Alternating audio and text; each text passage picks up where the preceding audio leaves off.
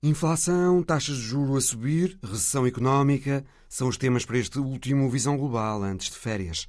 Vamos também com Raul Braga Pires tentar perceber se a Tunísia, vista como a última resistente das primaveras árabes, está ou não a fazer marcha atrás no processo de reformas democráticas. Bem-vindos.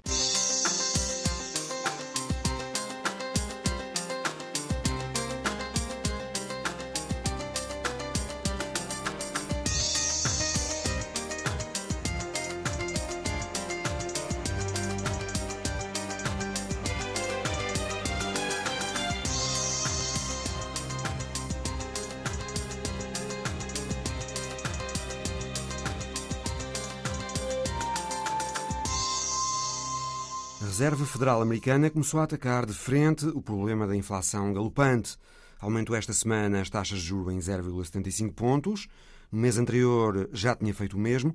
Este ano é a quarta vez que a Reserva Federal sobe as taxas. Elas estão a subir ao ritmo mais elevado desde há 40 anos. E mexer desta forma com o preço do dólar tem efeitos, claro, na economia mundial. Desde logo é quase certo que vai haver uma recessão. Resta saber se forte ou suave se curta ou duradoura e se ela não está já a bater à porta dos Estados Unidos, que tiveram dois trimestres seguidos de crescimento económico negativo, ou seja, aquilo que tecnicamente se considera recessão.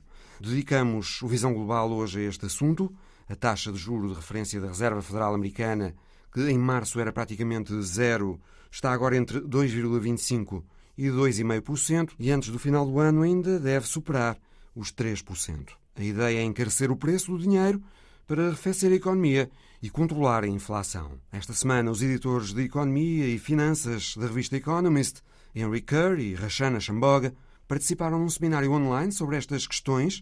Henry Kerr começou por analisar o que nos trouxe até aqui, até esta situação de crise de inflação, de crise do custo de vida.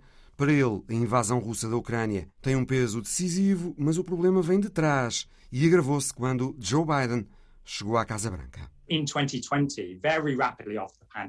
Em 2020, quando a pandemia atacou, rapidamente os governos intervieram e implementaram enormes programas de estímulo à economia.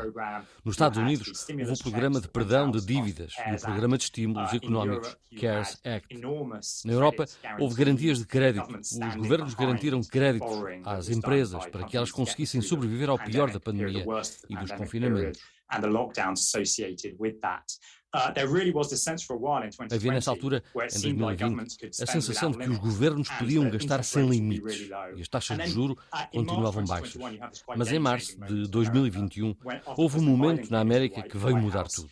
Quando Joe Biden chegou à Casa Branca, lançou mais um pacote enorme de estímulos à economia no valor de 1,9 bilhões de dólares. Quando esse pacote foi aprovado, em 2021, os consumidores americanos começaram a gastar, com reflexos na economia mundial. Esse consumo desenfreado pressionou as cadeias de fornecimento, ao mesmo tempo que surgiu uma nova variante do vírus, a variante Delta, que se espalhou e perturbou ainda mais as cadeias de fornecimento, em especial as fábricas na Ásia. Nessa altura, tornou-se claro que íamos ter cortes, escassez na economia mundial. Foi a partir desse momento que se tornou claro que podíamos ter inflação no final de 2021 ou início de 2022. Em fevereiro de 2022, nós, na Economist, já estávamos a perguntar o quanto iam subir as taxas de juros dos bancos centrais. As pessoas responsáveis por combater a inflação começaram a pensar em aumentar as taxas. Mas a verdade é que fizemos essa capa em fevereiro e a Reserva Federal só começou a subir as taxas em março. E isso foi parte do problema. A parte final da história, claro, é a guerra na Ucrânia, que somou mais estas disrupções nos mercados da energia e da alimentação. Esta crise no custo de vida, que é agora uma parte importante da história, somou-se à inflação que já vinha de trás, causada pelos pacotes de estímulo, para criar a situação que temos hoje. Em abril, já era claro que a Reserva Federal Americana tinha reagido tarde à necessidade de subir os juros para combater a inflação. E daí estas subidas drásticas agora das taxas de juros para tentar corrigir os erros do passado. Henry Kerr não tem dúvidas de que agora a inflação vai ser atacada. Em última análise, sabemos que a subida das taxas de juros funcionam porque tivemos essa prova com a experiência que foi feita nos anos 80, quando Paul Volcker chegou à Reserva Federal. Ele impôs de imediato na Reserva uma política monetária mais apertada, com taxas de juros muito mais altas, e isso de facto esmagou a inflação. Portanto, sabemos que essa ferramenta funciona. A questão é se o que já se fez é suficiente. A Reserva Federal ainda tem taxas demasiado baixas, o Banco de Inglaterra também, e possivelmente também o Banco Central Europeu. Roxana Chamboga tem a mesma opinião. É espantoso como as expectativas em relação à inflação a longo prazo começaram a melhorar. Isso parece sugerir que os bancos centrais fizeram o suficiente para convencer os mercados e os consumidores de que a inflação vai mesmo baixar. O ritmo da subida dos juros é muito abrupto. É o mais abrupto desde o início dos anos 80. Depois de um período de hesitação, parece que o problema está agora a ser levado a sério. Para mim, a grande questão agora é saber quanta dor isto vai causar. Sem dúvidas de que a inflação vai ser atacada e também de que vem aí uma recessão.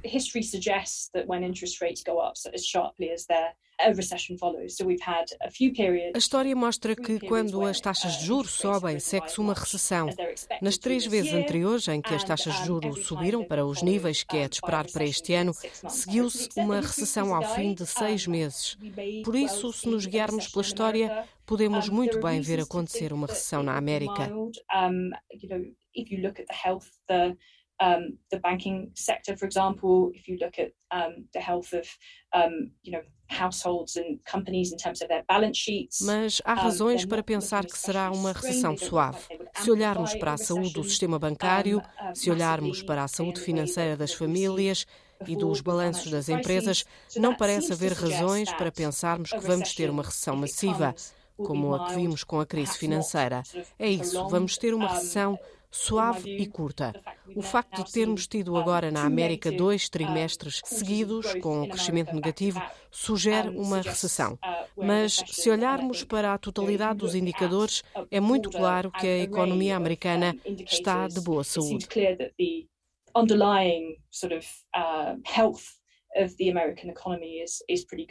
A opinião da editora de finanças da Economist. E terão os Estados Unidos já entrado em recessão?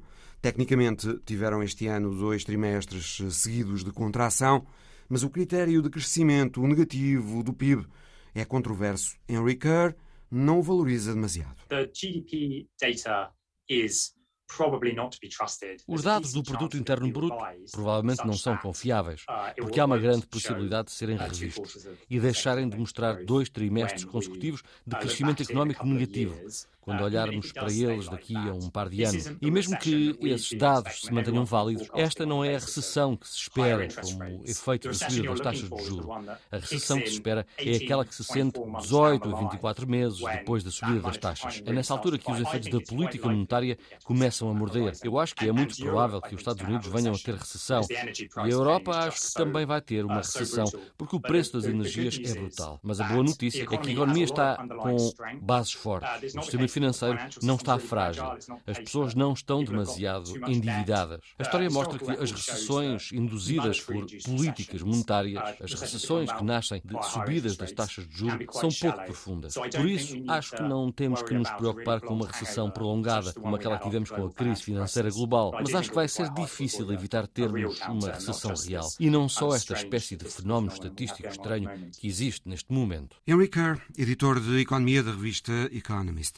Pedro Sousa Carvalho, comentador de assuntos económicos da Antena 1, boa tarde. Henry Kerr diz que os dois trimestres consecutivos de crescimento negativo da economia americana não são propriamente uma recessão, chama-lhes um fenómeno estatístico estranho. Os Estados Unidos entraram ou não em recessão, Pedro? Bom, eu acho que depende um bocadinho do, do ângulo de ver a questão, ou seja, do ângulo e, e, e, do, e, da posição geográfica de olhar para a questão. Porque a resposta é uma se estivermos nos Estados Unidos da América e a, a, resposta é outra se estivermos na Europa.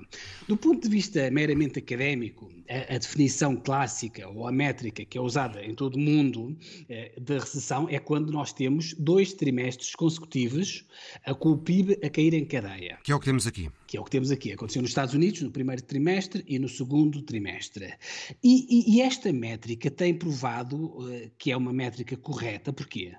Porque desde 1948, sempre que houve dois trimestres consecutivos de crescimento negativo do PIB, a verdade é que nesse ano a economia sempre entrou em recessão.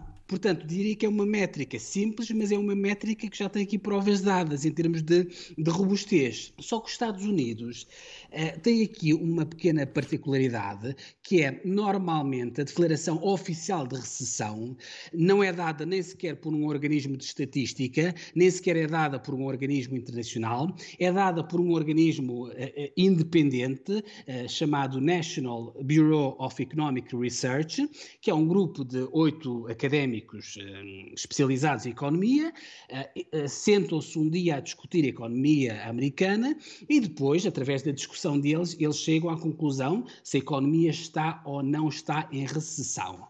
A vantagem deste método americano, portanto, em contraposição, digamos, com o método europeu, que é muito mais rápido de observar, é que tem a vantagem de não olha só para o PIB. Ou seja, o que estes académicos fazem é olham para a economia de uma forma um bocadinho mais holística. Olham naturalmente para o PIB, para o crescimento da riqueza ou para a recessão, mas também têm em conta outras variáveis, nomeadamente o rendimento das pessoas, os salários que são declarados à segurança social, o nível de emprego, o nível de consumo, eh, as vendas que são ajustadas à, à flutuação de preços, a produção industrial, ou seja, tem em conta mais uh, variáveis.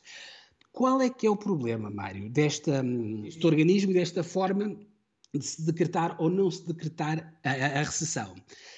O primeiro problema é que estamos a falar de um organismo que se reúne à porta fechada, portanto, sem algum tipo de escrutínio no seu processo de tomada de decisão, portanto, é algo obscuro a forma como eles saem de lá e dizem que há recessão ou não há recessão.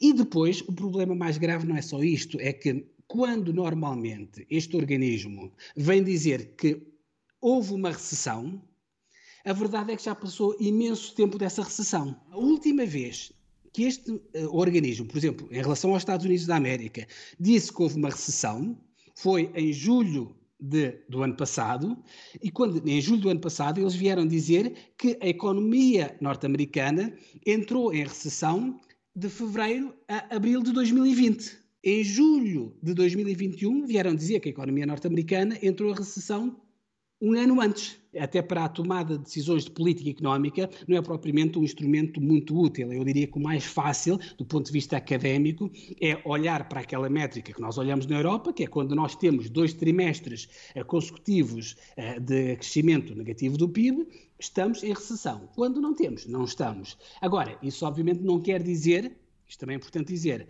que uh, o facto de estarmos em recessão, uh, uh, que esta recessão seja necessariamente igual às outras recessões que nós temos tido. E esse é que é um problema que nesta altura tem-nos dado aqui um bocadinho um grande nó no cérebro, Mário. Pedro, aparentemente os indicadores económicos dos Estados Unidos são bons, são positivos. Desemprego mais baixo do que antes da pandemia. As empresas e as famílias com uma saúde financeira relativamente boa, o investimento baixou, mas não muito. Uhum. Mas esta política monetária mais apertada da Reserva Federal pode inverter isto tudo. Sim, o, problema é que eu falava há pouco na questão do, do, nó no cérebro, ou seja, a questão é que isto obviamente é uma recessão, ou pelo menos parece uma recessão. Dois trimestres com o PIB a cair, os preços, obviamente, por causa da inflação, a inflação nos Estados Unidos em junho foi de 9,1%. Isto, obviamente, está a fazer retrair ou pelo menos abrandar o consumo. Portanto, à partida, digamos que estão aqui os condimentos todos para termos aqui uma bela recessão. Só que há aqui algo que não estamos habituados, que é nós estamos numa recessão ao mesmo tempo que o emprego está em alta, o que não é normal. O normal é quando entramos num período recessivo, o emprego começa a baixar ou o desemprego a aumentar. O que está a acontecer nos Estados Unidos da América é precisamente o contrário, ou seja, nesta altura, apesar desta recessão técnica, a verdade é que a economia norte-americana eh, está a criar por mês mais de 400 mil postos de trabalho. Aliás, é o que dizia há dias a, a secretária de Estado do Tesouro, Janet Yellen, a dizer que é difícil dizer que uma economia está em recessão quando ela, por mês, está a criar mais do que 400 mil postos de trabalho. E se nós olharmos até com mais atenção, com uma lupa, para aquilo que é o mercado de trabalho nos Estados Unidos da América, nós, nós constatamos que atualmente existem 11 milhões de ofertas de emprego disponíveis e apenas cerca de 6 milhões de trabalhadores no desemprego disponíveis para trabalhar. Ou seja, nós estamos praticamente numa situação de pleno emprego. E é, e é, esta contradição é que está a dar um bocadinho aqui, ou está a provocar aqui alguma confusão no cérebro dos economistas. Porquê? Porque tradicionalmente, quando o PIB cai, normalmente as outras variáveis da economia caíam todas, ou seja, o PIB cai, o, o emprego cai, o consumo cai, eh, as empresas começam a encerrar e há falências. Bom, nesta altura o que é que se nota? O PIB está a cair, mas a verdade é que a taxa de desemprego está no nível mais baixo, se calhar, da história norte-americana. Também por isso, mesmo, Pedro, será eh, razoável pensar agora. que uh, esta recessão que já está, uh, o que se anuncia, será suave e de curta duração? Bom, o objetivo uh, da Reserva Federal Norte-Americana é esse, ou seja, uh, nós tivermos dois trimestres consecutivos, eventualmente até três, com uma recessão suave, como está a acontecer, isto não é necessariamente mau. Ou seja, se a economia aterrar de uma forma suave, sem provocar muito desemprego, uh, e, e essa aterragem contribuir para descer o nível dos preços, ou seja, para fazer baixar a inflação, esse é precisamente o objetivo da Reserva Federal Norte-Americana. Ou seja, é, digamos, provocar uma recessão pequenina para evitar no futuro uma recessão grande. A lógica é esta. Agora, o problema é que, nesta altura, grande parte dos economistas eh, começa a acreditar que esta recessão não vai ser uma recessão pequena, vai ser uma recessão eventualmente mais prolongada. E, aliás, na semana passada, o Financial Times tem um painel de economistas que eles consultam regularmente e 70% destes economistas dizem que a economia norte-americana no próximo ano vai entrar em recessão. E, infelizmente, nós temos aqui alguns dados que apontam nesse sentido. Eh, por exemplo, mesmo do ponto de vista histórico, sempre que a Reserva Federal Norte-Americana aumentou a taxa de juro de uma forma tão acentuada, a fazer aumentos de cada vez de 75 pontos base, como fez esta semana, são os chamados aumentos jumbo, subidas jumbo, portanto, subidas muito expressivas. Isto sempre que aconteceu do ponto de vista histórico nos Estados Unidos da América, passado alguns meses, a economia invariavelmente entrou numa recessão. Ou seja, por isso é que eu digo, nós estamos numa recessão, Espera-se que essa recessão seja suave. Se for suave, até pode ser uma recessão positiva com efeitos benéficos, porque pode ajudar a baixar os preços, mas infelizmente a convicção nesta altura que se começa a generalizar junto dos economistas é que eventualmente poderemos estar a caminhar para uma recessão um bocadinho mais séria uh, no final deste ano e eventualmente no próximo ano. Pedro, há pouco ouvimos uh, Rachana Chamboga dizer que não tem dúvidas de que a subida das taxas de juro vai fazer baixar a inflação e que agora o problema é saber quanta dor esta política pode causar. Quanta dor esta política monetária muito apertada da Fed e de outros bancos centrais no mundo desenvolvido poderá causar, Pedro? Bom, uh, o objetivo, infelizmente, de, uma política eh, monetária uh, mais agressiva é, é provocar um bocadinho de dor, eh, ou seja, é fazer com que o consumo retraia, é fazer com que o investimento retraia, eh, porque é a única ferramenta que a Reserva Federal Norte-Americana tem à sua disposição para conseguir cumprir aquilo que é o seu mandato. E o mandato da Reserva Federal, eh, do Comitê Federal do Mercado Aberto da Reserva Federal, é precisamente que a inflação esteja no longo prazo próxima dos 2%. Bom, e nesta altura a inflação está próxima dos 9%. Portanto, é normal que venha a ser bastante agressivo na subida. Aliás, o presidente eh, da Reserva Federal Norte-Americana eh, esta, eh, esta quinta-feira disse precisamente isto, ou seja, que o ciclo de subida das taxas de juro não está próximo do fim. Uhum, Agora, ou seja, ainda vai ser preciso subir mais as taxas de juros? Vai é? ser preciso subir mais, ou seja, nesta altura as taxas de juros nos Estados Unidos estão à volta dos 2,25% e o que os economistas dizem é que é preciso aumentar eventualmente até aos 3, 3,5%, para se atingir aquilo que eles dizem que é o ponto neutral, ou seja, um ponto suficientemente alto dos juros que não derruba a economia, mas que seja suficientemente alto para fazer debelar a, inflação. Agora, o que o presidente da Reserva Federal Norte-Americana veio dizer é que também ele naturalmente não está, ele não vive numa bolha, ou seja, ele tem consciência deste perigo da recessão. E o que ele veio dizer é que, obviamente, que o Comitê uh, da Reserva está preparado para ajustar a sua política monetária uh, se, obviamente, se assistir a sinais de recessão nos Estados Unidos da América. O que quer dizer que se a economia começar a fraquejar, eventualmente a subida das taxas de juros tem que ser eventualmente mais lentas uh, do que tem sido até agora. Portanto, mas isto parece mais ou menos de bom senso. Pedro Sousa Carvalho, comentador de assuntos económicos da Antena 1. A subida das taxas de juro da Reserva Federal Americana tem um efeito devastador nas economias de alguns países menos desenvolvidos. A última perspectiva económica mundial do FMI alertava esta semana para os efeitos nefastos da subida das taxas de juro sobre as economias emergentes, assinalando-se em especial o risco para os países mais pobres. O FMI fala em 60% dos países pobres em risco elevado de stress da dívida, porque pagar as dívidas, denominadas em dólares, fica mais caro, contrair novos empréstimos fica mais difícil, as reservas faltam e, portanto, um dólar mais forte representa um crescimento mais fraco destes países. Exemplo de um país sob stress é o Ghana, Tema da conversa a seguir com Pedro Luís Cid, residente em Accra, a capital do Ghana.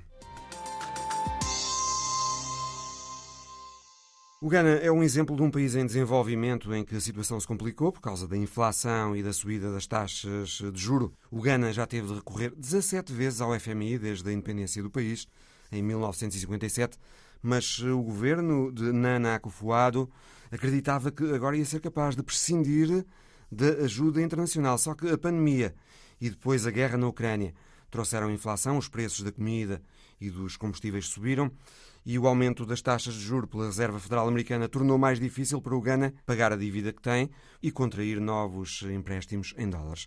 Pedro Luís Cid é um antigo jornalista da Antena 1 que está agora a viver em Acre, no Ghana. Olá, Pedro. Consta que o custo de vida no Ghana subiu ultimamente a níveis que não se viam há 20 anos. Um abraço a Mário e para, para os teus ouvintes. É verdade, 29,8% a inflação em junho de 2022, o nível mais alto dos últimos 20 anos.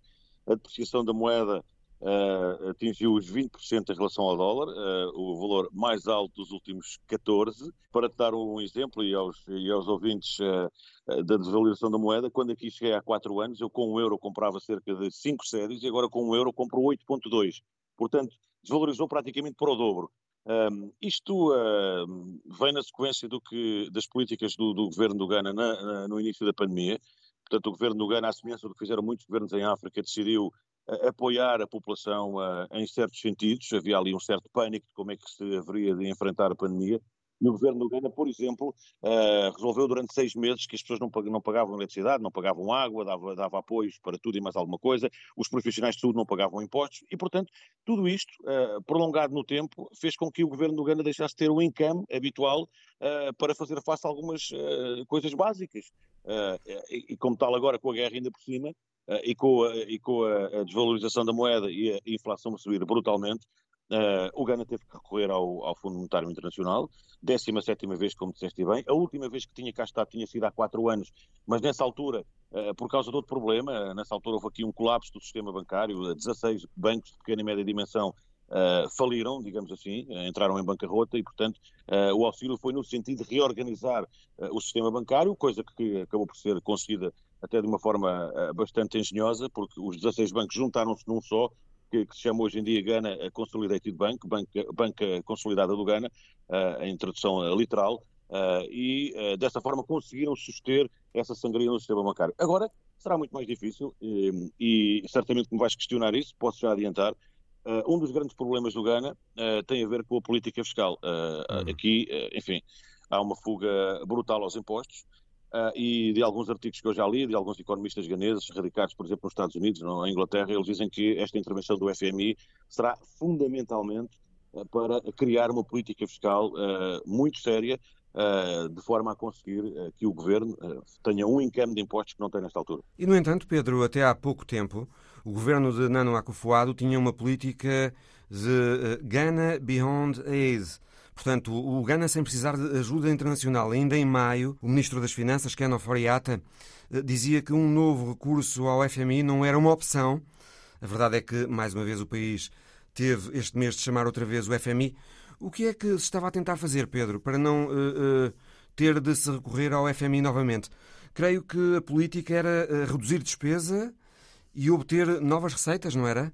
Nomeadamente com uma nova taxa sobre transações eletrónicas. Certo, certo. Só que essa taxa, essa taxa é conhecida aqui como a EST, é uma taxa muito curiosa, porque, como sabes, aqui em África, a maior parte da, eu diria, dos mercados locais, do pequeno comércio, da microeconomia, funciona com transações uh, eletrónicas, no sentido de que uh, eu vou a um mercado qualquer, por exemplo, comprar fruta, uh, e eu faço a, minha, a, transferência do que tenho a pagar através de um código de telefone para o código do telefone do comerciante.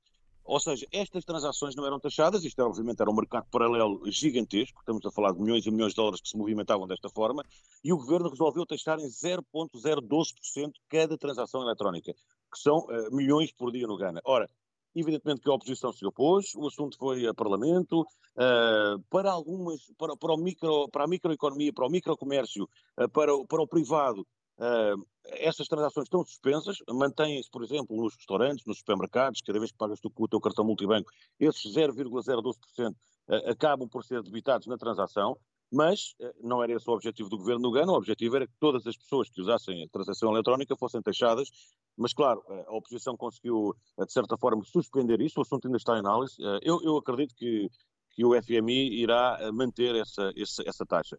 Uh, evidentemente que terá de manter, porque é uma forma de, do governo do Ghana a ter um encama brutal. Mas nada, nada disso funcionou. Repara, a dívida pública ah, do Ghana, ah, neste momento, é a 78% do seu produto interno bruto, uh, 55,1 bilhões de dólares. Uh, em março do, do, ano passado era de 40,2%, portanto, vê bem o incremento que, que houve aqui, um incremento de cerca de 40%. além disso, e por causa da guerra, não, não, não nos esqueçamos que um dos principais Uh, digamos que compradores de ouro e de cacau uh, do Ghana era a Rússia, uh, e com isto tudo, enfim, o encame não está a ser o que o governo esperava. o governo da, do cacau, que o Ghana é o segundo maior produtor de cacau do mundo, a seguir à Costa do Marfim, está em declínio. este ano as encomendas são muito inferiores ao que, ao que se esperava. Tudo isto junto com, com, com o que veio da pandemia e com a guerra, como deves calcular, Uh, evidentemente que isto aqui é um problema gravíssimo para, para o governo do Ghana. Há produtores aqui que não conseguem, uh, por exemplo, uh, ter materiais por vários motivos. Primeiro, porque não têm liquidez para os pagar, um. E dois, o transporte o marítimo está atrasadíssimo. Há empresas aqui a fechar a produção porque simplesmente não conseguem ter materiais de construção, raw materials, para poderem continuar a sua produção. O governo do Ghana, no início, ajudou, tentou ajudar, mas uh, agora é impossível. É impossível e o FMI vai ter que entrar e vai ter que, obviamente, tomar as suas medidas. Uh, uma coisa muito curiosa aqui e que, tem, e que tem sido alvo de grandes críticas é que o Ghana está a construir a maior catedral da África, aqui em Acre. é dinheiro que muitos entendem que é dinheiro que não faz sentido. no atual estado do país, é dinheiro que não faz sentido. A verdade é que tem faltado, tem faltado algumas verbas para finalizar estradas, para finalizar os caminhos de ferro, etc. Mas para a catedral nunca falta. E, portanto, isto leva-nos a outras ligações, como sabes aqui há uma série de ligações sempre políticas aos pastores, os religiosos, vários tribos, várias etnias, vários, vários tipos de, de religiões e de grupos uh, religiosos, mas uh, a catedral que está a ser construída por um grupo religioso afeto ao presidente, para a catedral não falta, não falta dinheiro. Portanto, como deves calcular, isto agora com, este, com, estes problemas, tudo é aproveitado para criticar o, quem está no poder, não é? Pedro Luís Cid, antigo jornalista da Antena 1, residente em Acre, no Ghana. A seguir, a Tunísia, um país que foi sendo apontado como exemplo, o último sobrevivente das primaveras árabes, mas que foi tendo dificuldades para fazer funcionar a democracia parlamentar. O partido maioritário da coligação do governo, o partido islamista Enada, não se entendia com o parceiro de coligação, o presidente do Parlamento, Rashid Ghanouchi, não se entendia com o presidente do país, Kais Saed, nada funcionava, e entretanto o Saed foi concentrando poderes e propôs uma nova Constituição que foi agora aprovada em referendo e que vários analistas veem como um recuo no processo de reformas democráticas na Tunísia. É o tema para a conversa a seguir com Raul Braga Pires, autor do blog Maghreb Mashrek. Os tunisinos aprovaram esta semana em referendo uma nova Constituição, com quase 95% de eleitores a darem o sim ao texto. Mas, eh, Raul Braga Pires, boa tarde.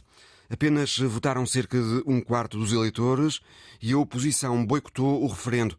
Parece uma vitória frágil esta do presidente Kais Saied neste referendo. É, inclusivamente, a, a anedota magrebina que sai de segunda-feira deste resultado é dizer que Kais Saied está 2% mais legitimado que o presidente argelino Abdelmajid Tebboune, que passou exatamente pelo mesmo processo eleitoral na eleição a Presidente da República, mas depois guardou, seis meses depois, guardou a tal legitimação final enquanto presidente para o, o referendo à Constituição na Argélia, isto na Argélia. E, portanto, teve uma taxa de participação de 26%, o que era normal. Os apelos ao boicote feitos na, na Argélia foram os mesmos e idênticos a feitos na Tunísia. A situação não é muito diferente em termos de massa popular e de tendências e de grosso da população que opta pelo boicote e não pelo voto no não. Isto prende-se muito com as novas gerações, com haver aqui, nomeadamente no caso argelino, até mais do que no caso tunisino, uma ligação geracional do presidente eh, ao antigo presidente, à velha guarda que durante 20 anos tomou conta da, da Argélia. No caso da Tunísia, esta não participação, esta não inscrição, é sobretudo uma rejeição total do sistema que vem de 2011. Também houve, Raul, críticas da oposição à forma como o texto, o novo texto constitucional foi elaborado eh, e críticas também ao facto de alegadamente não ter sido dado tempo às pessoas para uh, apreciarem o texto antes de votarem. Sim, aconteceu e aconteceu, sobretudo. Os timings foram muito bem. Deixa-me dizer isto, Mário Rui. Do ponto de vista racional, este processo foi brilhantemente conduzido pelo Presidente e pela sua equipa. Apesar Não... de todas essas críticas. Apesar de todas essas críticas, apesar de algumas manifestações que obedeceram a, a carga policial, mas que não colocaram o país em convulsão. Foi tudo pensado da seguinte maneira: nos últimos três meses, vários esboços da, da, da nova Constituição saíram para debate público. De facto, era um curto tempo de, de, para análise da, da população e para se posicionarem face às propostas que iam saindo, mas o grande objetivo das propostas e a sequência com que foram saindo não era que as pessoas tivessem tempo para o analisar e tomarem posições. Era para que as pessoas, neste excesso de informação, não tivessem precisamente tempo nem filtro para filtrarem a informação. E é por isso é que a penúltima proposta de esboço que sai para debate público é uma proposta absolutamente eh, revolucionária que deixou toda a gente no Ocidente e a mim particularmente muito contente porque era algo sobre o qual eu nunca tinha imaginado que pudesse existir, que era a fundação de uma república não islâmica em terras do Islão. A penúltima proposta que saiu foi a de uma Constituição sem qualquer tipo de referência ao Islão. Esta proposta a ir a votos, de facto, consubstanciava aqui o cenário de um referendo. Não, não indo esta proposta a votos, isto remeteu este referendo para um mero plebiscito em que o que está em questão é a figura do Presidente e os seus poderes. Já agora, dar só mais um dado relativamente a esta penúltima proposta, de sem, sem referência qualquer ao Islão foi uma proposta que também surge, é a penúltima, por isso é que é a penúltima, surge no momento certo, para criar uma rejeição transversal em toda a população.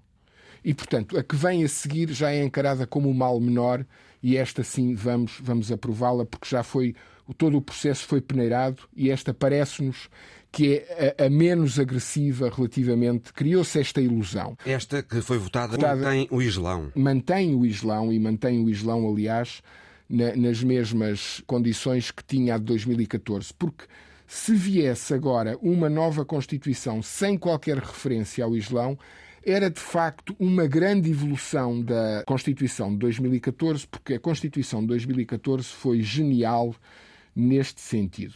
Todas as constituições do, do, do, mundo islâmico, das repúblicas islâmicas, sendo formalmente ou não, repúblicas islâmicas só há cinco oficialmente, mas todo o mundo árabe muçulmano, as constituições têm sempre no artigo 1 a menção ao Islão enquanto religião de Estado.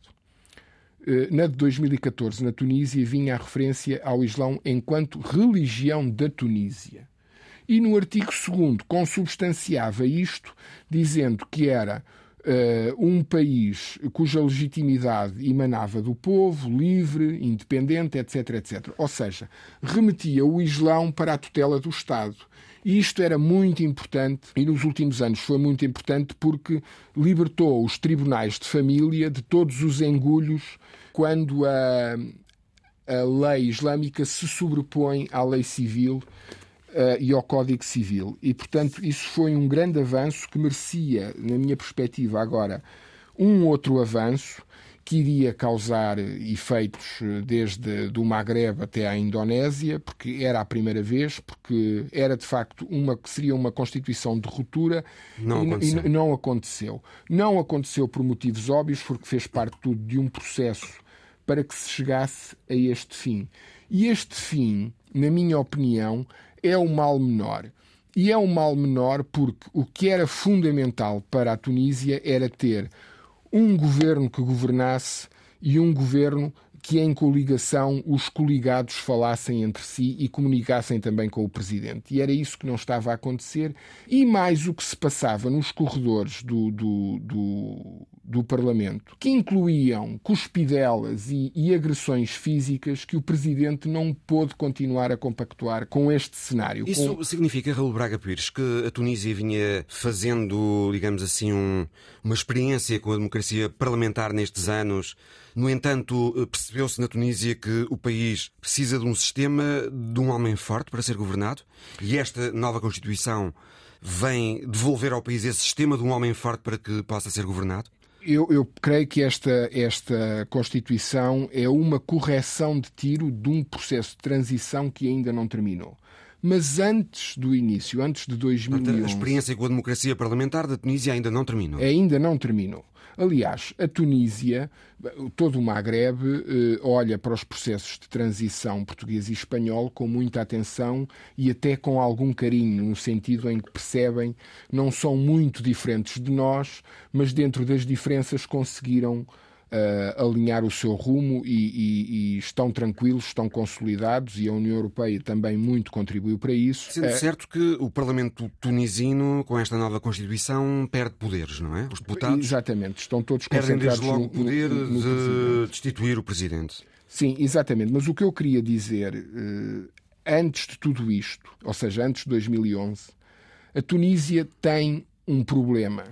A Tunísia sempre foi uma, um sucesso estatístico, que é aquilo que Portugal também está permanentemente a querer ser. Um sucesso estatístico. E depois falta-lhe a base. E neste momento também sofre desse, desse, dessa classificação. Um sucesso estatístico significa Signi exatamente o que Significa que apresenta números muito interessantes, que apresenta taxas de inflação números muito, muito interessantes comparados com comparados com outros os... países africanos dentro das tabelas da, da, da, da e dentro da tabela das Nações Unidas, etc. Pode apresentar o pacote com uh, um laço muito bonito e um, e um pacote muito interessante uh, a desembrulhar. Mas depois aquilo está vazio uh, por dentro. E, portanto, este momento é também um momento, Marrocos também o, o, o demonstrou nas últimas eleições, passados 10 anos da Primavera Árabe, passou-se por uma experiência islamista que se está a ver que uh, está a chegar ao fim. Os islamistas políticos, parlamentares, são, na minha opinião, uma categoria, chamemos-lhe assim, muito interessante pelo seguinte: são políticos muito hábeis quando estão na oposição. São muito bons a apontar o dedo e a fazer o papel do diácono Remédios e a dizer-nos o que não podemos fazer. Quando chega ao poder, deslumbram-se com o poder e não percebem uma coisa, uh, duas coisas muito cruciais para se exercer o poder. A primeira é que há uma ética própria do exercer o poder em não ostracizar o adversário, não o tratar como inimigo e considerá-lo como adversário e rebatê-lo no plano das ideias e não no, no plano da, da ofensa.